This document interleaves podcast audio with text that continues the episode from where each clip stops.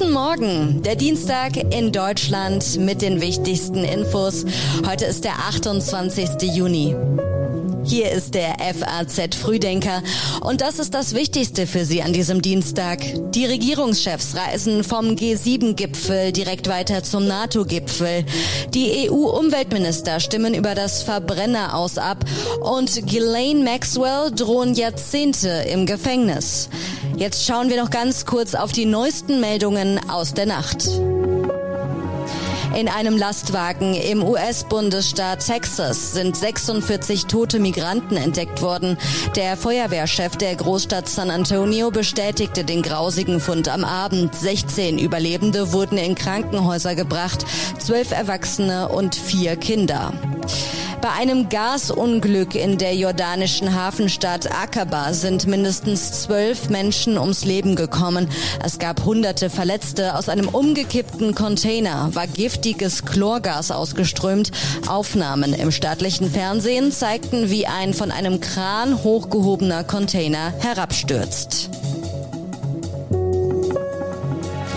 Die Texte für den FAZ Frühdenker hat heute Redakteur Patrick Schleret geschrieben. Ich bin Theresa Salentin. Schön, dass wir heute zusammen in diesen Tag starten. Heute endet der G7-Gipfel in Bayern. Im Anschluss geht es für die Regierungschefs direkt weiter nach Madrid zum NATO-Gipfel. Mit Gesprächen über die neue Weltordnung nach dem Ukraine-Krieg beenden die führenden demokratischen Wirtschaftsmächte heute den G7-Gipfel.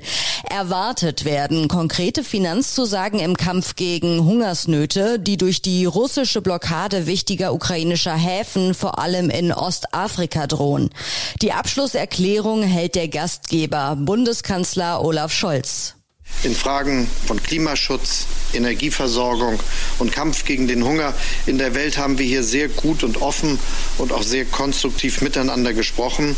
Dieser Dialog ist, wie gesagt, wichtig und er wird auch fortgesetzt werden. Scholz, US-Präsident Joe Biden und andere Regierungschefs reisen direkt weiter nach Spanien zum NATO-Gipfel. NATO-Generalsekretär Jens Stoltenberg hat für heute die Anführer der Türkei, Finnlands und Schwedens zu einem Treffen in Madrid eingeladen, um den Weg für die Aufnahme der beiden nordischen Länder in das Bündnis freizumachen. Und wir schauen noch kurz auf die neuesten Entwicklungen in der Ukraine. In der Stadt Kremenchuk ist gestern ein Einkaufszentrum von einer russischen Rakete getroffen worden. Mehr als 1000 Menschen hätten sich zum Zeitpunkt der Explosion im Gebäude befunden, schreibt der ukrainische Präsident Zelensky auf Telegram.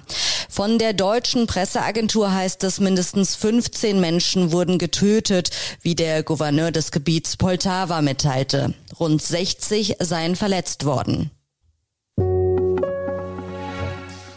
Steht Russland vor dem Zahlungsausfall? Russland kann die Zinsen für Anleihen nicht überweisen und schiebt die Schuld auf den Westen. Wenn ein Staat Schulden hat, werden darauf Zinsen fällig und wenn ein Staat diese nicht bezahlen kann, dann gilt er als zahlungsunfähig. Am Sonntag ist eine Gnadenfrist abgelaufen, innerhalb derer Russland die Zinsen von 100 Millionen Dollar den Gläubigern in Taiwan hätte überweisen müssen. Der erste Zahlungsausfall Russlands seit langer Zeit wäre ein historisches Ereignis, an den Finanzmärkten war von einem Schockmoment zunächst nichts zu spüren. Im Koalitionsvertrag schien alles klar geregelt, aber jetzt streiten FDP und Grüne doch noch um das Ende des Verbrenners. Wie stimmt Deutschland heute im EU-Umweltrat ab? Heute sollen die EU-Mitgliedstaaten im Umweltrat entscheiden, ob sie das Verbot von Neuzulassungen für Fahrzeuge mit Verbrennungsmotor von 2035 an unterstützen. Wie sich Deutschland in dieser Frage positioniert, war kurz vor der Entscheidung nicht klar. In den vergangenen Tagen war vor allem zwischen FDP und Grünen ein Streit über den Verbrenner entbrannt. Die FDP lehnt den Kommissionsvorschlag ab. Umweltministerin Steffi Lemke hingegen verteidigt das Vorhaben. Die Bundesregierung habe sich schon vor längerer Zeit darauf verständigt, dem Plan zuzustimmen, hieß es. Bundeskanzler Olaf Scholz hat sich noch nicht eindeutig geäußert. Es wäre die höchste Eskalationsstufe des Notfallplans Gas. Bundeswirtschaftsminister Robert Habeck hat vor Zwangsdrosselungen bei einer Mangellage im kommenden Winter gewarnt. Über die kalte Jahreszeit drohe mittelfristig das Szenario, dass tatsächlich Reduktionen gesetzlich verordnet werden müssen. Das sagte Habeck gestern vor einem Treffen mit den Energieministern der EU-Länder in Luxemburg. Das ist das Gefährliche, dass wir im Moment denken, es ist Sommer, wir haben kein Heizproblem, es heizt ja auch niemand, die Speicher werden langsamer voll, aber sie werden weiter voll. Naja, dann müssen wir uns ja auch nichts mehr sorgen. Und das ist es eben nicht. Die Gegenwart täuscht über die bedrohliche Situation im Winter hinweg. Und um diese zu bestehen, müssen wir die Speicher voll haben, wir müssen die Verbräuche runterbringen und wir brauchen mehr Kapazitäten. Daran arbeiten wir, an allen drei Sachen arbeiten wir unter Hochdruck. Wer genau von Reduktionen betroffen sein könnte, sagte Habeck nicht. Er betonte aber, dass solidarisches und sehr schnelles Handeln nötig sein, um ein solches Szenario zu vermeiden. Andernfalls drohe eine schwere Wirtschaftskrise in Europa und Deutschland, sagte er. Um das Szenario einer Zwangsdrosselung zu vermeiden, könnten der Ausbau der erneuerbaren Energien und die Steigerung der Energieeffizienz maßgebliche Bestandteile sein, so Habeck. Ghislaine Maxwell drohen Jahrzehnte im Gefängnis. Heute soll das Strafmaß im Missbrauchsprozess gegen die Epstein-Gefährtin verkündet werden.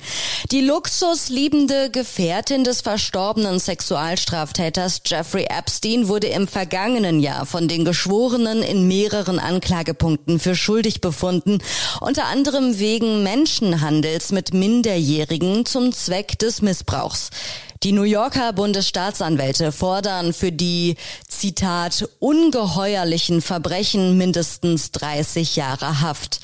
Nach Angaben ihrer Anwältin wurde Maxwell kurz vor der Verkündung des Strafmaßes wegen angeblicher Suizidgefahr unter verschärfte Beobachtung gestellt. Das Gefängnis habe vorher keine psychologische Untersuchung veranlasst und die Maßnahme nicht begründet, erklärte die Anwältin. Ohne Zugang zu Gerichtsdokumenten und Zeit für Treffen mit ihren Anwälten könne sich Maxwell nicht auf die Verkündung des Strafmaßes vorbereiten, hieß es. Seit kurzem läuft bei Sky übrigens die vierteilige Doku-Serie Ghislaine Maxwell, Partner in Crime. Und hier wird deutlich, die Menschenfängerin, die sich so geschmeidig und charmant durch die New Yorker High Society bewegte, die ist sozusagen die Architektin des Sexhandelsrings gewesen. Nach der Entscheidung des obersten Gerichtshofs in Amerika will Frankreich das Recht auf Abtreibung unter Verfassungsschutz stellen. Heute kommt erstmals nach der Parlamentswahl die neu gewählte Nationalversammlung zu einer Sitzung zusammen und dabei soll auch ein neuer Präsident oder eine neue Präsidentin der Parlamentskammer gewählt werden. Als Reaktion auf die Entscheidung in den USA will Frankreich einen entsprechenden Gesetzentwurf in die Nationalversammlung einbringen.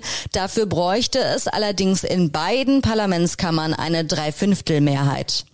2019 brachten die Sozialisten einen ähnlichen Entwurf in die Versammlung ein, der damals von der Präsidentenfraktion abgelehnt wurde. Präsident Macron twitterte, Abtreibung ist ein Grundrecht für alle Frauen. Wir müssen es beschützen. In den USA hatte das oberste Gericht das liberale Abtreibungsrecht gekippt. Joe Biden bezeichnete diese historische Entscheidung als tragischen Fehler. Der Gerichtshof beruft sich auf Gesetze aus dem 19. Jahrhundert, die Abtreibung kriminalisieren. Der Supreme Court wirft Amerika 150 Jahre zurück. Das ist meiner Meinung nach ein trauriger Tag für unser Land. Aber das heißt nicht, dass der Kampf vorbei ist. But it doesn't mean the fight's over.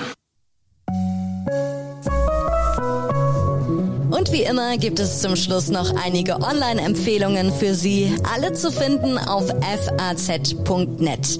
In Wirtschaft berichtet ein Heizungsbauer von seiner Arbeit und sagt, manche Kunden wollen fast um jeden Preis weg von Öl und Gas. In Gesellschaft geht es um das Erdbeben in Afghanistan und Musalin Masrur, der seinen Sohn und sein Haus verloren hat. Der Artikel heißt, von seinem Leben ist nicht viel übrig.